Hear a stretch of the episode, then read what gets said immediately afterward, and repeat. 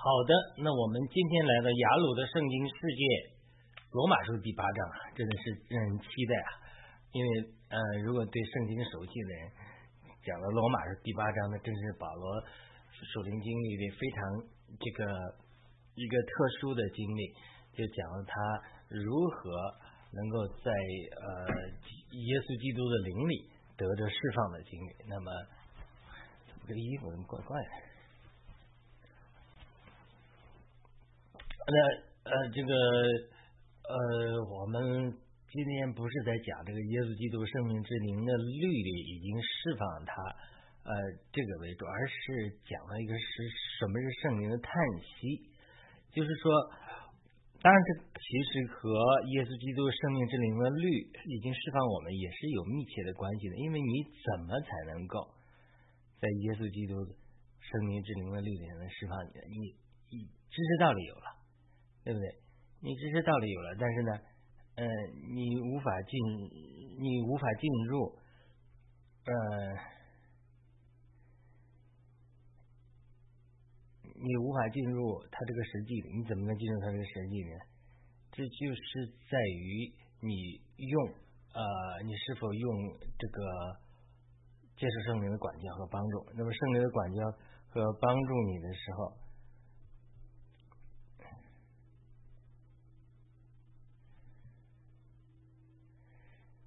那么，呃，才能够圣灵的帮助、光灵帮圣灵的管教和帮助中，才能帮助我们一步一步的这个经历呃这种在灵里的自由。换句话说，圣灵的管教、圣灵的叹息里面蕴藏的圣灵的管教，是对我们良好的训练，对于我们能够进入到在耶稣基督生命之灵的律里。的释放的话，它是非常呃重要的，所以我们今天来谈谈这个。好了，我们进入这个谈这个的问题。好了，罗马，我们这个罗马福音八章中圣灵叹息是指的什么？这是我们今天的标题。罗马福音第八章是基督徒耳熟能详的一章，特别其中包括生命之灵的律，在基督耶稣里已经释放了我，使我脱离了罪与死的律。这是八章二节，以及。八章六节所说的心思之于肉体，就是；心思之于灵，就是生命平安。这些都是谈到基督徒属灵经历的时候常常被引用的经文。但是我们这次教导的重点就是那次读经几年前呢，我忘记哪一两年前写的几次读经。这次读经的重点是什么是八章二十六节的圣灵的叹息？那我们先来看看八章二十六节至二十八节，然后我们再进一步解释我们这个题目。八章二。六节说，况且圣灵也照样帮同担负我们的软弱，我们本不晓得怎样祷告，但是圣灵亲自用说不出来叹息为我们代求。八章二十七节说，那践踏人心的晓得圣灵的意思，因为圣灵是照着神为圣徒代求，就是圣灵在我们里面作为保护师，是为我们圣徒代求的。八章二十八节马上就说，还有万有，我们晓得万有互相都。都互相效力，叫爱神的人得益处，就是按他旨意被招的人。这里有个转折，这是非常重要的。我们适合稍后会提到。那么这里的圣灵的叹息是什么？呃，我查找希腊文原文是 stagnogamos，意思就是叹息 groaning。的确，从字面解释来讲，这个翻译是对的，是没有什么争议的。但是从属灵的解经历上来说，大家的解释就不一样了。那我是地方教会得救，地方教会的解释就比较接近字面。我在地方教会教的接到接受的教导说，我们在肉体里挣扎，有的时候胜不过一些肉体的难处的时候，圣灵会替我们叹息代求。啊，唉，真没办法，这个孩子不顺从。然后呃，我们自己也可以常常用一个叹息的方式来祷告。我们可以祷告说：“唉，神呐，我这个软弱胜不过，我也没办法。唉，请你帮助我。唉，我这个人呐，这个。”我们地方教会教教导，就是实在你没办法祷告的时候，就在神面前祷告说：“唉，因为我某，比如我某一项软弱，我就是胜不过。有一段时间，我常常这样叹息祷告，也很管用。我对自己肉体一些行为失望，叹息，用这种方式来祷告，就圣灵来帮助我胜过这些难处。哎，神真的听我的祷告，就帮助我胜过这些软弱。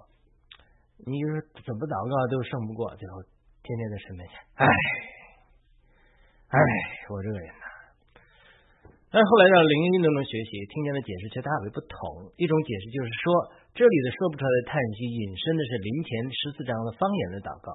因为方言是人所不能理解的，是神对神诉说这样的奥秘。这是灵前十四章二节所说的。因此，当我们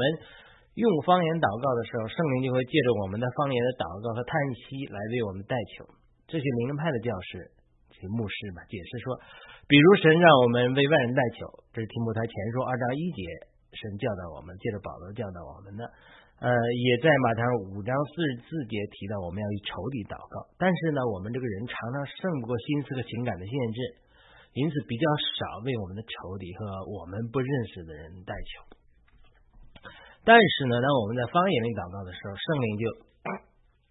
能借着我们的祷告，就说不出来叹息，为我们彼此代求，这样就起到了基督身体里彼此代求和替万人代求的作用。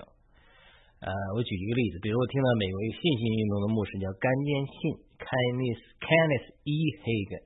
是一九六零年代、五零年代的一个信心医治辅导家。他多次提到一个故事，他也主，他也学习呃法语言以及极力推动甲方言。他讲了一个故事，就是在一个非洲的美国传教士遇到了他照顾的家庭的一个女儿被一个部落绑架了。他就亲自去解救这个孩子，到了那里给了酋长礼物，酋长也答应释放这个孩子给他，但是酋长却在他这个呃牧师带领传教士带领这个孩子回来的路上设立了埋伏，要杀死他和夺回那个女孩，夺回去，就说他就等于是玩了个诡计嘛，就是说哎我拿了钱了，你可以把这个女孩领走，但是呢他又设立埋伏要杀死这个传教士，要把这个女孩抢回来。正在这个危险的时候，这个传教士突然看见攻击他的土著人开始在他面前下跪。而据这些土著人说，他们看见了巨大的天使保护这些这个传教士和这个小女孩，把这些土著人吓坏了。在同一个时刻，在美国的该传教士的一些基督徒朋友不知道晚为什么晚上睡不着觉，感觉灵里有沉重的负担要祷告。但是又不知道为什么祷告以及如何祷告，就跪下来用方言祷告。他们一直祷告到凌晨，把祷告的负担都释放了，才得以回去睡觉。等到后后来，该传教士从非洲回来到美国，他们再次见面的时候，谈起这件事情，才发现这些代祷者睡不着祷告的时间，用方言祷告的时间，正好是传教士遇到危险的事件。原来是圣灵感动这些代祷者为这个传教士。遇到的危险祷告就神奇的帮助他脱离了危险。这种早期灵运动中叫这种事情非常多。特如果你在美国或者说在地方没看到，它不一定不发生。因为这种在第三世界国家非常危险的这种非洲传教的时候，他这种神迹其实嗯也是蛮多的，因为他没有别的这个途径获得帮助，所以神常常通过一些神奇的渠道帮助他们。这是一个故事。那么，美国浸信会背景出身的一个牧师叫安德鲁沃麦克 （Andrew Womack） 也分享类似的经历。就在我刚刚离开地方教会到学习灵运动的教导的时候，哎，听了他很多信息，因为他的背景是浸信会，而浸信会是极端反对方言祷告的。因为他如何经历了关键的突破，开始用方言祷告，对我很大的帮助。因为地方教会也反对方言，因此我也经历同样突破，开始用方言祷告。他讲述了自己的一个经历，就是他女儿出车祸，在他知道这个事实之前，他感觉到灵里有沉重的负担要祷告，但是不知道如为什么以及如何祷告，他就和太太开始用方言祷告，直到祷告的负担释放完了，事后才知道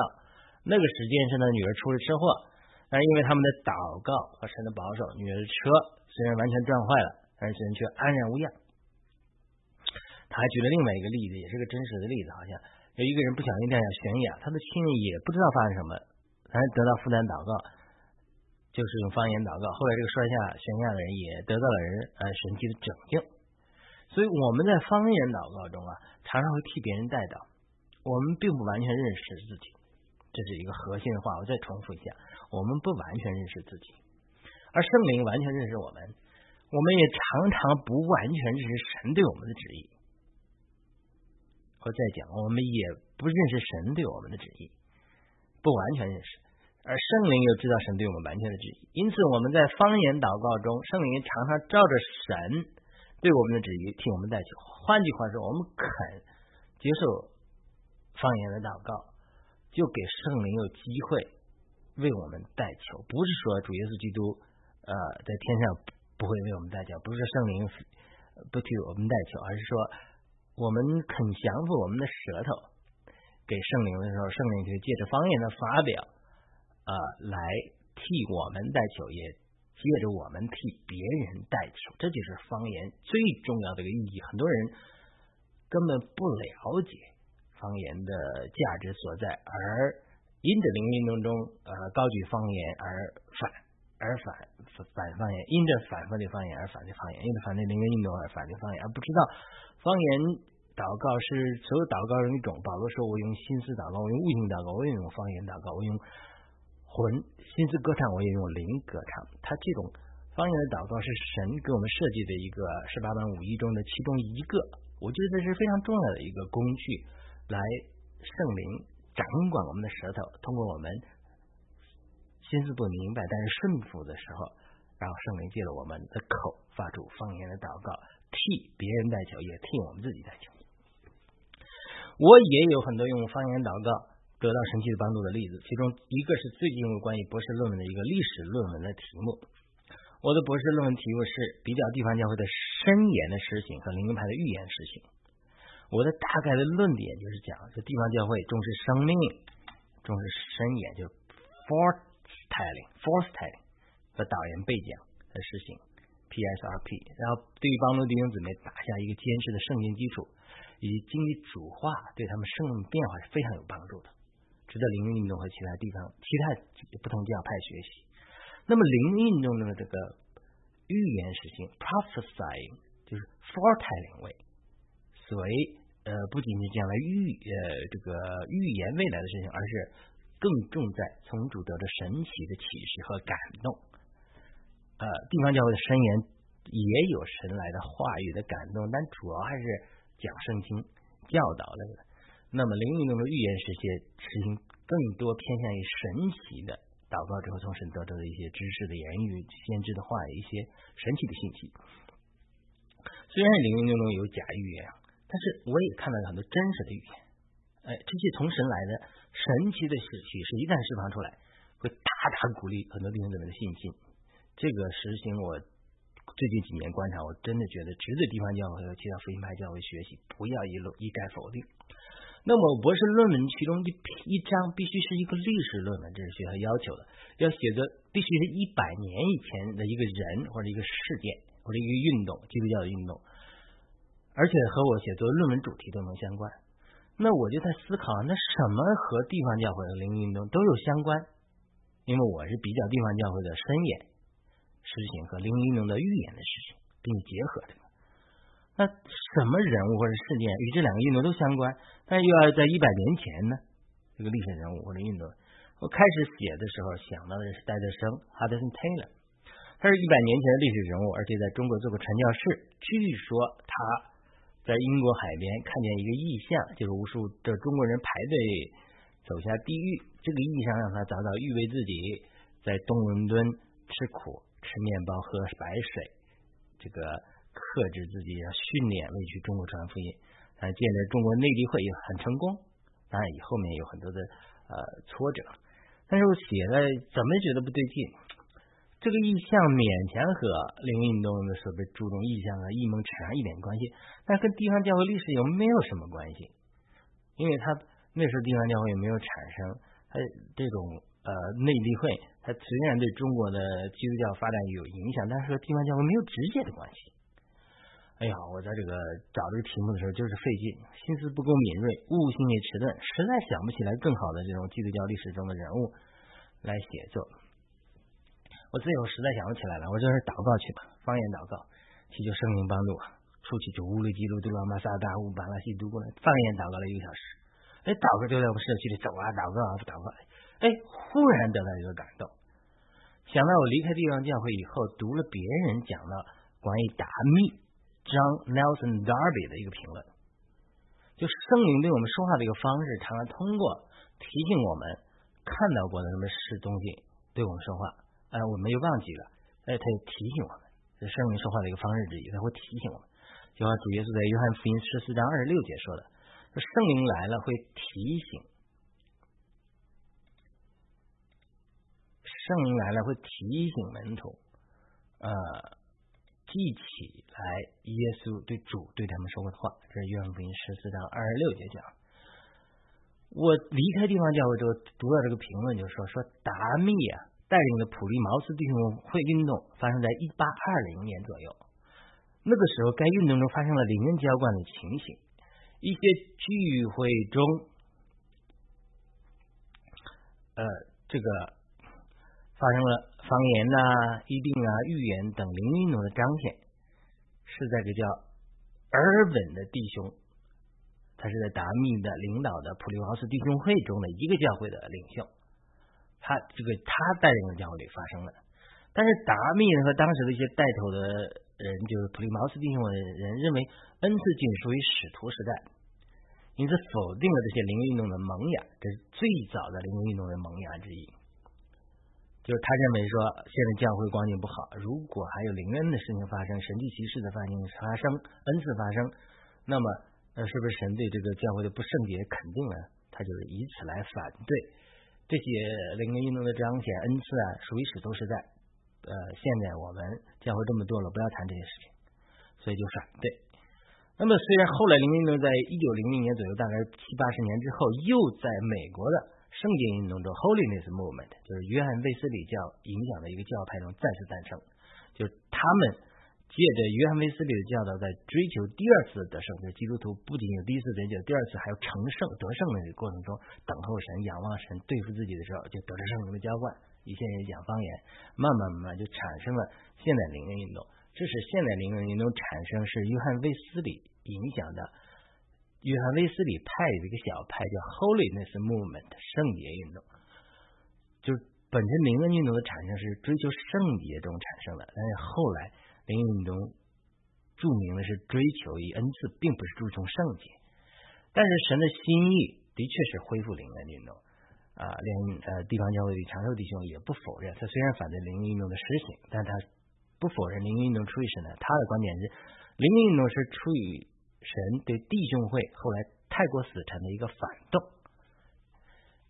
但是呢，达密呢等人在这个这个 Ernest Urban 这个就在 Urban 这个就是 Urban 这个弟兄领导的教会里，就是他这个普林茅斯运动的一个分支里面产生了灵运动的萌芽，他把他扼杀了。好了，那这个跟地，这是跟就是达密跟其实跟灵运动的发展是有关系的。那么地方教会极其推崇达密和他的著作，呃，但是呢，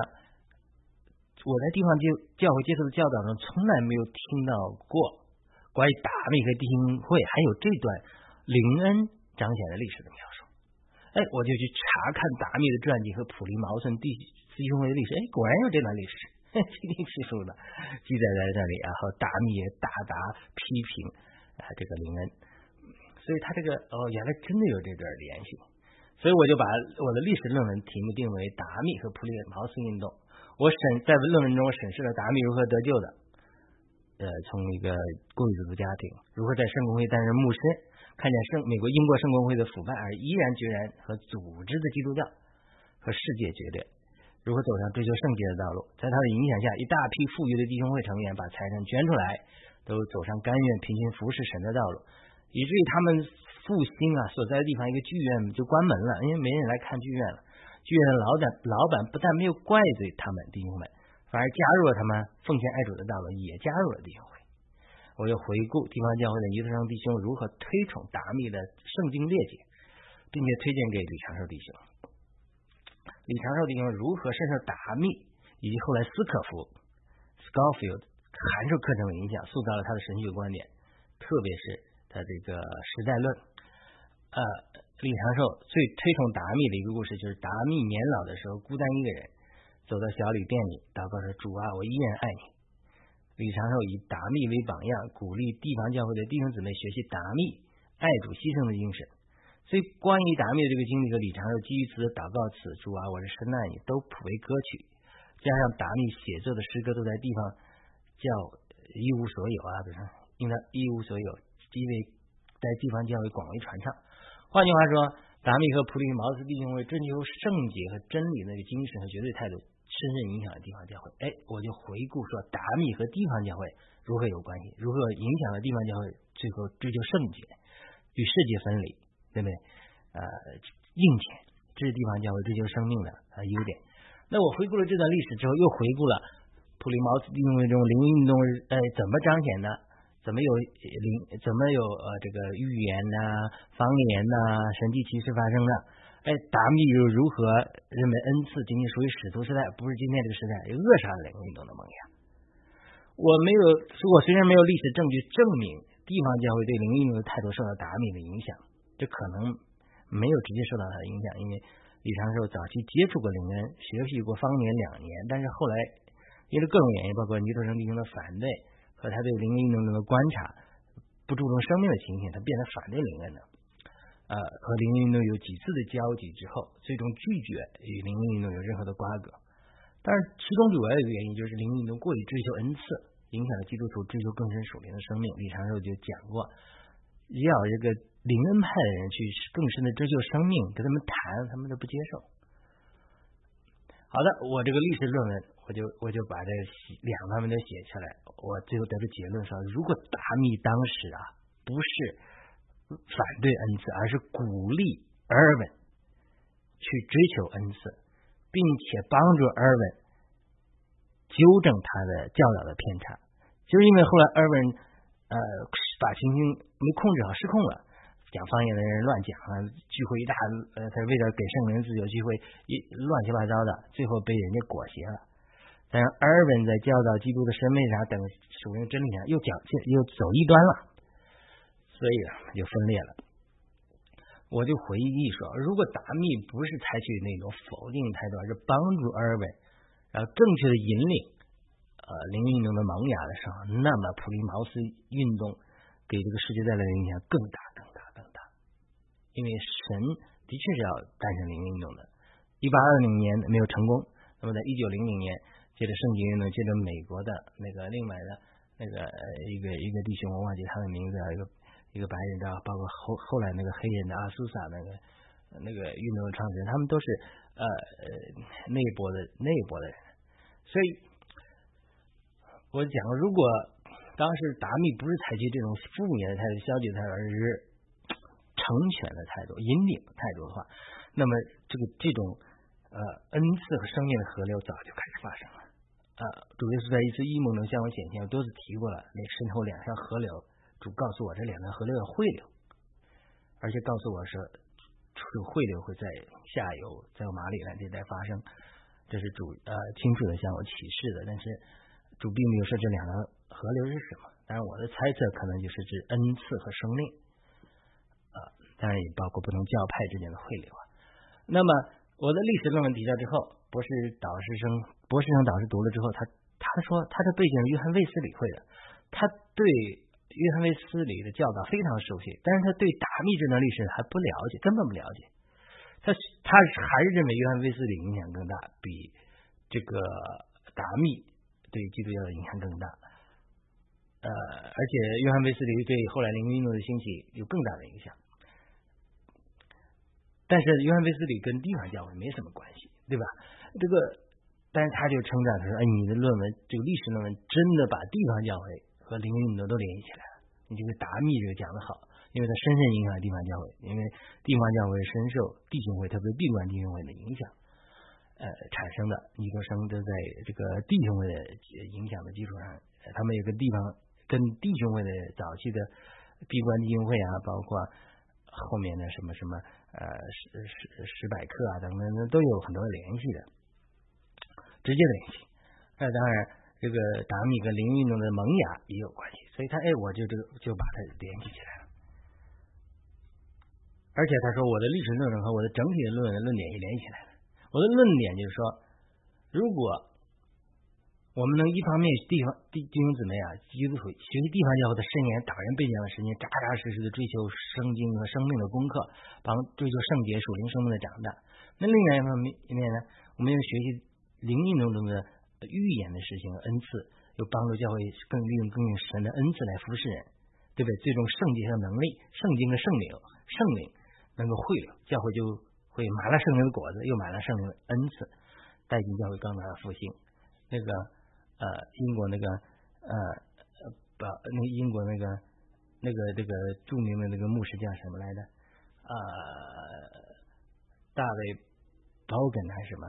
那个也讲了，他说保罗这什么灵恩派和福音派区别？保罗又既是灵恩派又是福音派，就是他没有什么灵恩派与福音派的矛盾，因为本来灵恩福音就是在保罗身上，他既有恩赐又有生命。所以这个历史论文的主题和完成完成的那天，我真的没有头绪。之后出去用方言祷告一个小时之后，回来得到的感动。哎，这是我个人的一个例子。但是从前面几个例子，传教士的例子，呃，圣灵叹息叹息，它被解释为方言的祷告，也不能说是完全的千千天复会。当然，我不否认地方教会内容直译的解释，就是我实在圣母母亲软弱的时候，在神面前哭，唉，哀叹自己，神也会帮助我们。好了，我讲了这两面了，然后这一次我们得到圣灵感动就是另外一个方面，这个和我个人的属灵经历十分契合。圣灵住在我们里面，他常常感动我们和引导我们，但有两种情况，圣灵无法引导我们。第一种情况就是感而不动，圣灵给我多次感动，但是我不顺服啊，圣灵在我身上没有路。他圣灵是来引导我们，但是我们不顺服的时候，圣灵就没有办法了。他就说不出来叹息，向主耶稣和天父替我们代求，就是跟主耶稣和天父说话，求天父安排环境的难处，让我们通过环境来学习顺服。换句话说，引领你不顺服，那就打打屁股了。这里马上就讲到圣灵的叹息之后，马上就转。我前面说的，我给你转着要提的，要要后面要注意的。八章二十七节、二十八节就接着有个啊秘密。那见证人心的，晓得那灵的意思，晓得圣灵的意思，就是他是照着。神为圣徒代求，还有我们晓得万有互相效力，叫爱神的人得一处，就是那按他旨意被招的人。这里那个监察人心的一定是主或者天赋，因为神监察人心。天赋晓得住在我们里面圣灵的意思，因为圣灵是照着神为我们在求。就好比圣灵对主耶稣的天赋说：“你看，我一直感动他，让他悔改，他不听，你怎么办呢？给他安排难处吧。呃，主耶稣，你同意吗？天赋，你同意吗？你看这人这不打扮。”不打板不打屁股，不知道悔改的，对着硬着景象的人没有点管教，看来不行了。哎，所以天父理解了圣灵的祷告，就安排主宰的环境来对付这个人。我们四处奉力，到了一个时候才回转向神，终于得得救或脱离某项罪恶或者软弱。这个是很多很多基督徒的故事。我们聚会中一个姊妹非常认同这个说法，因为她自己的经历也是证明，神没有打她屁股的打板子的时候，她一直不顺服，所以后来神安排了艰难的环境啊，他才转向神。我也有很多这样的经历，经历过神很多环境上的对付，所以知道我在说什么。我想起一个姊妹以前告诉我，哎呀，她年轻的时候到处去中东、非洲啊赚钱啊，把身体搞坏了。神那时候感动了，让他停下来吧，他不听。后来环境来了，病了，哎，就只好顺服下来。外面的东西不重要，身体最重要。然后慢慢的回转向主，慢慢进到主里面，慢慢后来成为全世界服侍的。哎，神也医治着他，在这他就是这种经历对基督徒来讲太多了。但是二十八节特别说明，万有互相效力是叫爱神的人得益处。神听从圣灵的代求，给我们安排了环境艰难，不是要害我们，那是万灵的父因爱我们而管教我们。希伯来说十二章十节，他为什么二十八节马上就解释了万有互相效力叫爱神的人得益处？因为我们一旦遇到艰难的时候，第一个怀疑。就是神是否爱爱我们？因此，罗马八章二十八节以后特别讲明，没有什么事情能够使我们与基督的爱隔绝。隔绝八章三十一节至三十九节，这些经文和上面圣灵的代求就是紧密联系的。就是圣灵引领我们，我们不听圣灵与主耶稣天父商量，商量好了管教我们，管教我们给我们一些难处，难处的时候我们就觉得神怎么害我们？这里保罗就借着圣灵的感动说，不是害你们，是是管教你们。万有互相效力，叫你爱神的人得益处。没有人什么事情生死各样的罪恶邪灵，没有人什么事情能让我们与基督的爱隔绝。所以不要一有管教就觉得神不爱你了，不是的。这是第一种情况，就是我们不顺服神的感动和引领，所以我们无法进入保罗在罗马八章讲的我们心之生命之灵的律，在基督耶稣里已经释放了我们。他已经释放了你，但你不顺服圣灵的引领，圣灵无法引领你，无法带你进入这样的经历，神就要管教你。这是第一种情况。第二种情况就是，不是我不顺服，是我心思不明白、不领悟神的引领和感动。我也有很多这样的经历。在二零一五年前后，神一直带领我离开地方教会，到灵运中学习，大概两年的时间，我挣扎，我不肯离开，因为这个神带领我是为了将来的汇流预备，又要我学习生命，又要学习恩赐。后来主的确在我奇怪异梦中对我显现，说到这个汇流，但是我的心思当时无法理解神的带领。我基督徒的经历和神学完全为地方教会的教导所塑造。我们得到的教导是传这个被知识构成呃身身上知识、真上知识被知识构成传扬这份知识，就是我们来传扬尼托生李长寿他们的知识，这是我们地方教会的教导，而我们不鼓励个人。去开展新的知识，因为我们认为是说，呃，尼克生李长寿这个时代的这个指示的，我们去推广它，因为很多人不接受，不鼓，而且他们主张说没有呃时呃这个时代的这个属灵伟人的属灵伟人的时代已经过去了，现在进入身体的时代了，所以他并不鼓励人去做这种新的指示，啊，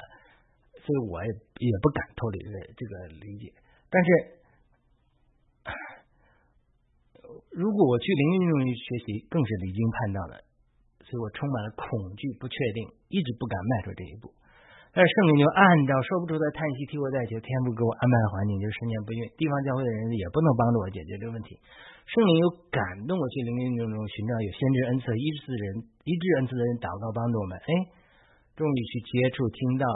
去别参加灵运动的聚会、先知聚会，看多了。才开启了我的眼睛，才知道地方教会之外也有很多的丰富。我发现灵运动很多地方被人污名化了，其实灵运动中有很多的真理和真实的恩赐。我在地方教会寻求祷告帮助都无法得到医治，我们通过试管和中医各种尝试都失败。最后神亲自对我说话，也通过先知性的预言告诉我们孩子要有孩子的具体时间、性别，都神都告诉我了。通过这种先知性的启示，终于得到一个神奇宝宝。神多次对我说话，也多次引领我，但是因为我的心思迟钝，无法突破我的传统教导，还有恐惧，就不明白跟不上神的引领，所以圣灵用叹息继续为我代求，求天父给我安排了种种环境，让我无法在地方教会里得到我需要的帮助，逼迫我离开了地方教会，到灵运动中学习真理恩赐。我跟太太多次讲，如果我们一结婚生了两三个小孩，根本不可能离开地方教会，因为地方教会有它的丰富，弟兄姊妹也彼此相爱。呃，服饰也很忙碌，你就没有那个动力。所以说，这就是环境神的引领。所以我以上举的例子和我个人经历，你会看到圣灵有的时候是通过说不出来的叹息与天赋和主耶稣在对话。当然，我们如果讲方言的时候，有的时候也是圣灵借着我们的口与天赋和主耶稣在对话。二十七节里的践踏人性就是神和天赋自己。天赋听到圣灵在我里面叹息，哎，这小子怎么都不听我的引领，怎么就不顺服？不管管他，你看他不顺服他，所以看到这个你就应该明白，如果你能够顺服或者是明白圣灵引导，并跟从圣灵引导的话，你生活中就会少很多环境上的难处了。每一个环境上的难处都是神和天赋特别许可的，为的帮助你得到某个教训，并且学习在生命上长大。因为在神永远不会错，没有你生命中遇到每一个环境是偶然的，没有一个麻雀掉下来是天赋不许可的。所以很多人不学习这个圣灵的管教的工作，今天这儿碰壁，明天那儿碰壁，还照样子像一头驴一样硬着颈项，不撞南墙不回头。这就是我们很多基督徒，至少我是我完整的光景。所以希望这些话能够祝福你，我也祷告你能够顺服，而且明白圣灵对你生活的引导。你如果现在在某项难处里面，你有些环境，我也祷告你能看见天父对你的旨意，然后顺服。就。你明白了神的旨意并顺服的时候，神就会呃呃帮助你。